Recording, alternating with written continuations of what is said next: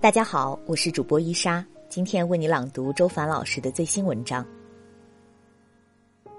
在这个红色的七月，我在先生的安利下看完了国剧《叛逆者》，真的是让人惊艳。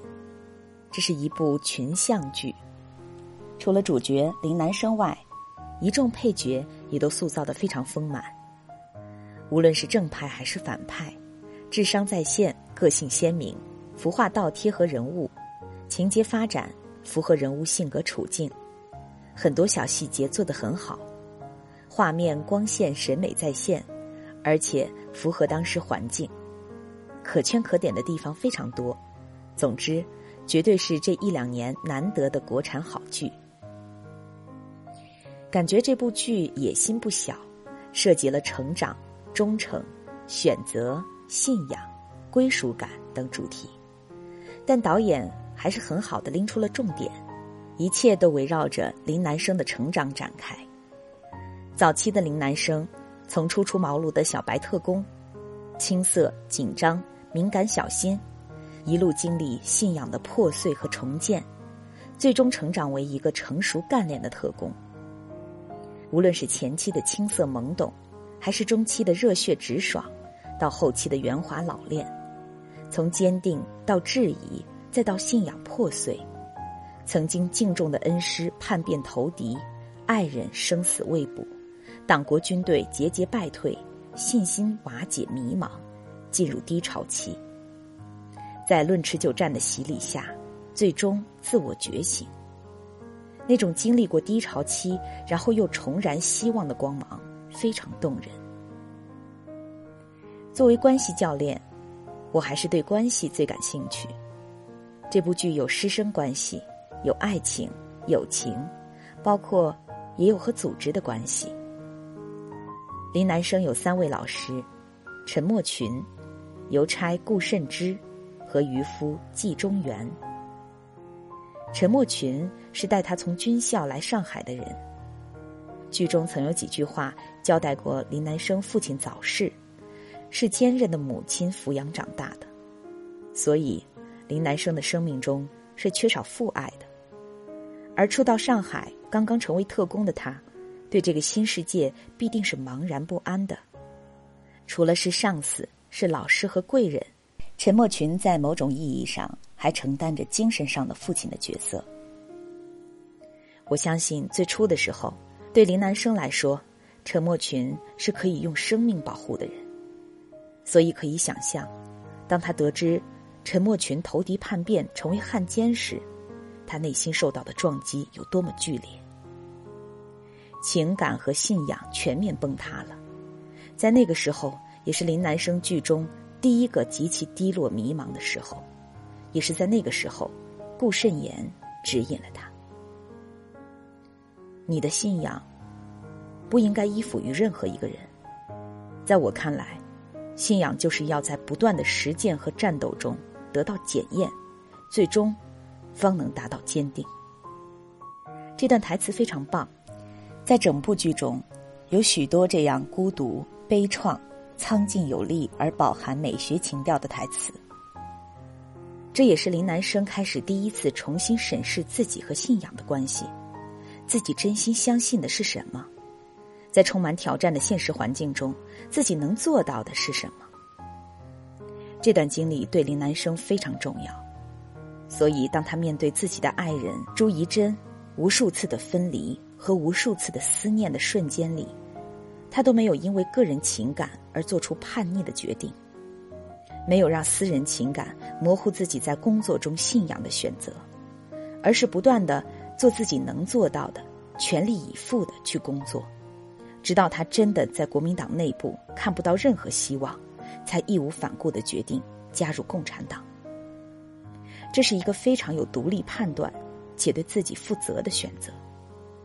很多人往往做不到像林南生这样清晰和坚定，不把情感和个人事业的选择纠缠在一起，为了让某个对自己重要的人，比如父母、伴侣高兴，而去选择一份工作或离开一份工作。但这不仅是对自己的不负责任，也是对这段关系的不负责任。因为自己的逃避，而把属于自己的责任转嫁到关系上，最终这段关系会承担太多本不该他承担的东西，而变得非常沉重，难以前行。说到爱情线，相对其他的角色剧中的两位女性角色显得比较单薄了，感觉导演有些吝啬于多写笔墨去刻画女性角色的丰富性，没有给女性角色单独的成长线。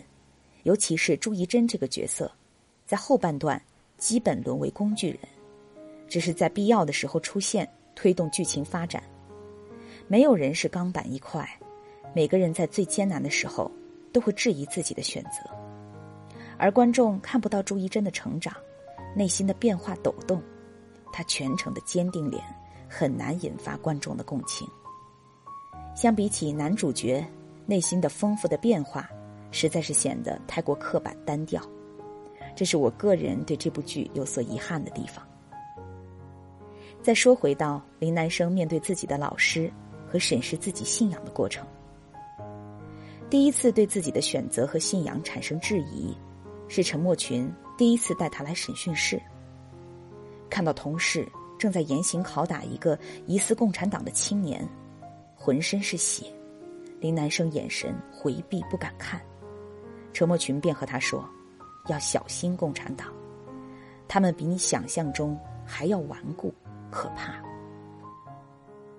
林南生颤抖的说：“可他还只是一个孩子。”陈默群说：“敌人可不分性别、年龄和身份。”林南生激动的说：“也许他根本就不是共产党，我们抓错了呢。”陈默群说。万一他什么都知道，就是不说呢？在那时，林南生的心中有了质疑的萌芽。为了实现理想，达到目的，即使手段残忍，甚至针对民族同胞，这也是可以的吗？第二次，是为了找出特务处内部的共产党间谍。林南生去接近共产党员朱怡珍，通过和朱怡珍的接触。发现她是一个善良，和他有着同样爱国理想抱负的女孩，也慢慢喜欢上他。为了尽快获取情报，陈默群让林南生获取他的信任，想办法让朱怡珍爱上他。他不忍心伤害一个无辜的人，还是自己喜欢的人，他当场发出质疑：为了达到目标，真的可以不择手段，甚至是欺骗别人的感情吗？但别无选择的他，还是服从命令照做了。为了目标而扭曲过程，甚至做一些苟且之事，无论你的目标多么崇高，其实早就已经偏离了你的目标轨道。艾克哈特说：“地狱之路都是好的意图铺出来的。好的目标很重要，但实现目标的过程。”和目标同等重要，它们相互影响，相互促进。在实现目标的过程中，你的过程也在不断定义你的目标。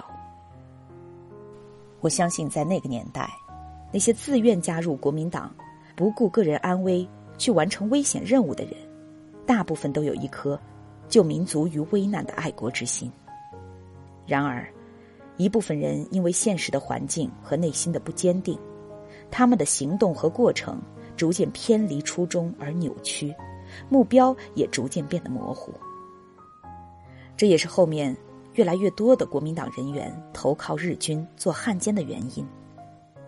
一次次违背初心的选择，弱化自己的道德底线，让行为过程在轨道上逐渐偏离，最终做出了与最初目标相背离的叛国选择。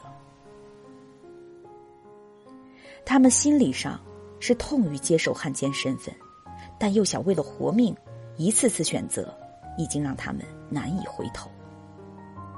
就像现在很多人常说：“我们终究成了那个自己不喜欢的人呢。”最终成了苟且之人，都是从很小的苟且之事开始的。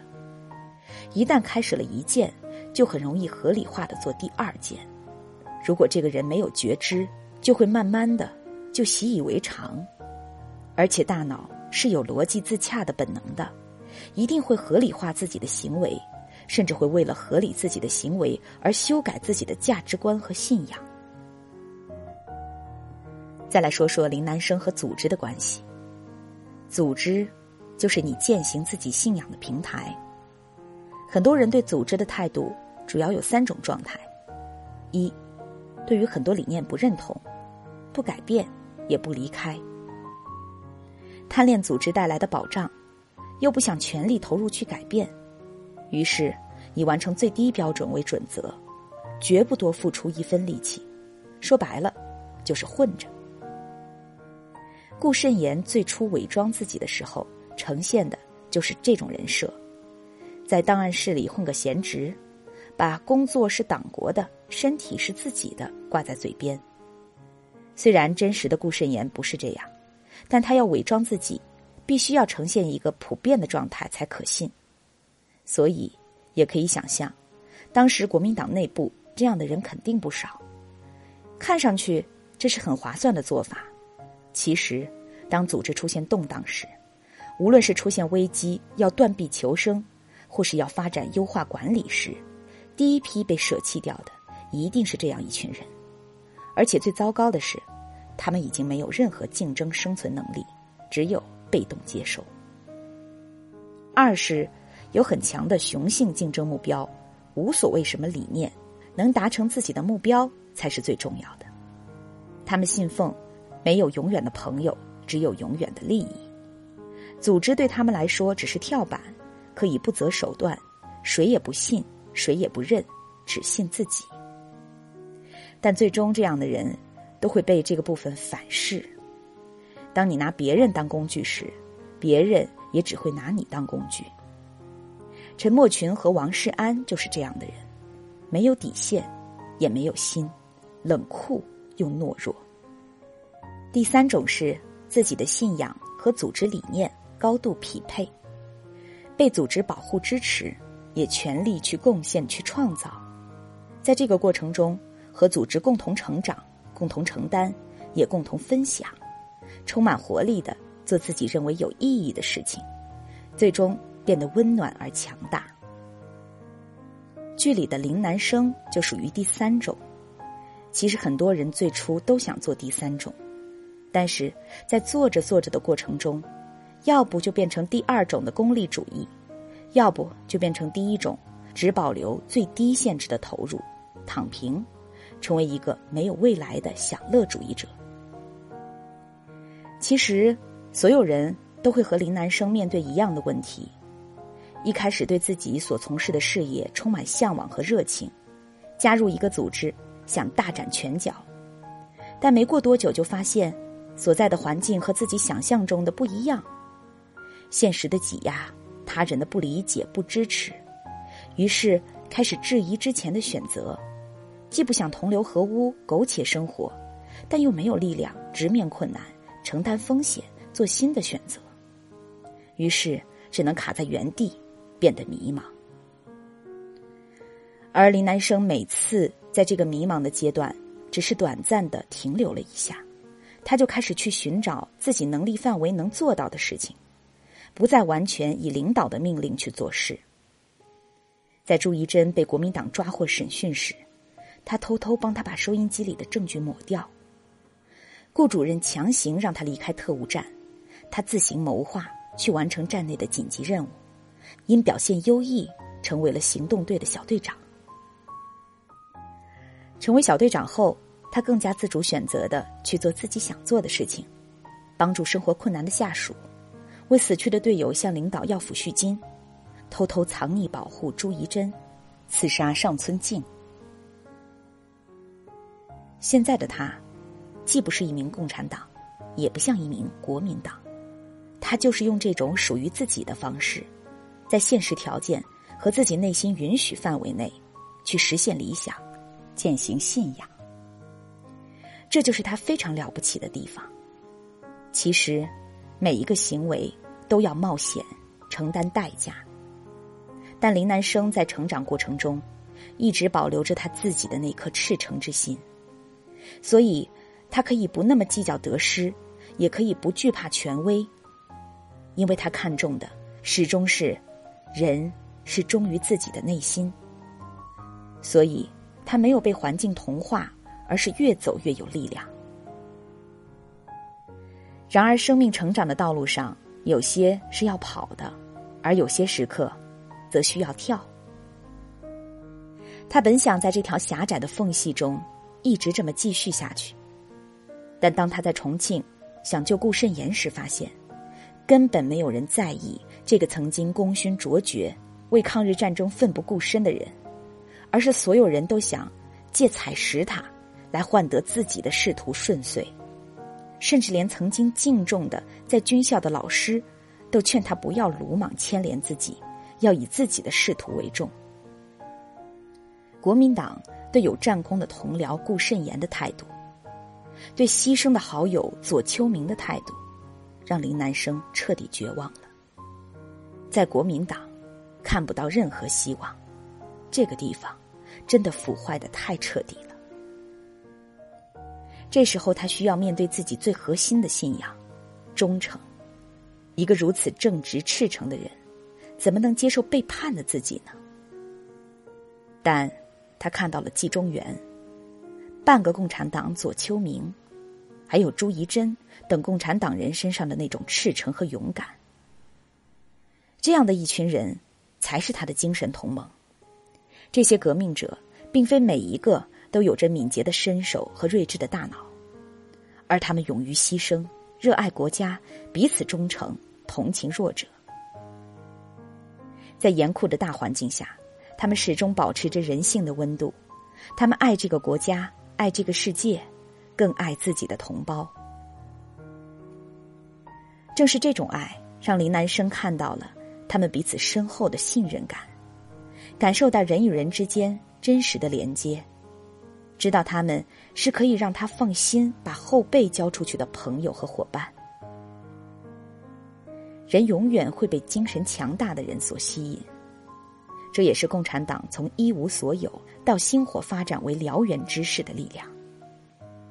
经历了许多事的林南生，在这个阶段也更为成熟，他对忠义有了新的认识。所谓忠义，不是要对某个人、某个党派忠义。而是要对更大的事物、更广阔的对象，对自己内心信仰的忠义。这份坚定，让他毅然加入中国共产党。他的政治身份完成了彻底的转换，意味着在他心理上同样实现了质的成长。从此，他不再因为选择而彷徨，主动选择潜伏在国民党内部，作为一名间谍，和所有革命者一样。以自己能提供的最大价值去践行实现自己的信仰，在这条少有人走过的路中，林南生之所以能坚持自己的信仰，守护住自己内心的赤诚，并且越来越强大，主要是因为：第一，不因现实而妥协，不因目标遥远就放弃；第二，不在意他人的眼光，坚持自己的想法和道义。